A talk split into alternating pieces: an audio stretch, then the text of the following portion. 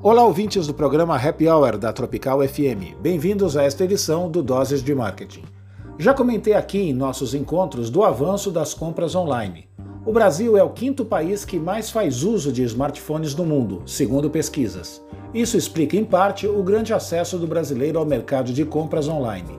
O Google, em 2020, apurou que 4 em cada 10 brasileiros preferem o digital para fazer compras.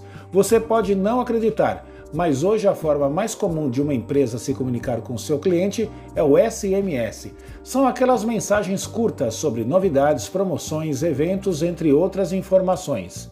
Outra ferramenta que auxilia bastante a estratégia digital é o WhatsApp, mas a novidade do momento para quem deseja atrair novos usuários para um aplicativo ou aumentar suas vendas é o formato conhecido como INAP. Você até já deve ter visto. São aqueles anúncios, por vezes indesejados, que aparecem subitamente em algum aplicativo que você tem instalado em seu celular. Só para dar um exemplo, um banco digital conseguiu mais de 3 milhões de aberturas de contas em apenas um ano utilizando este recurso. Isso mostra o quanto este mercado online tende a continuar crescendo.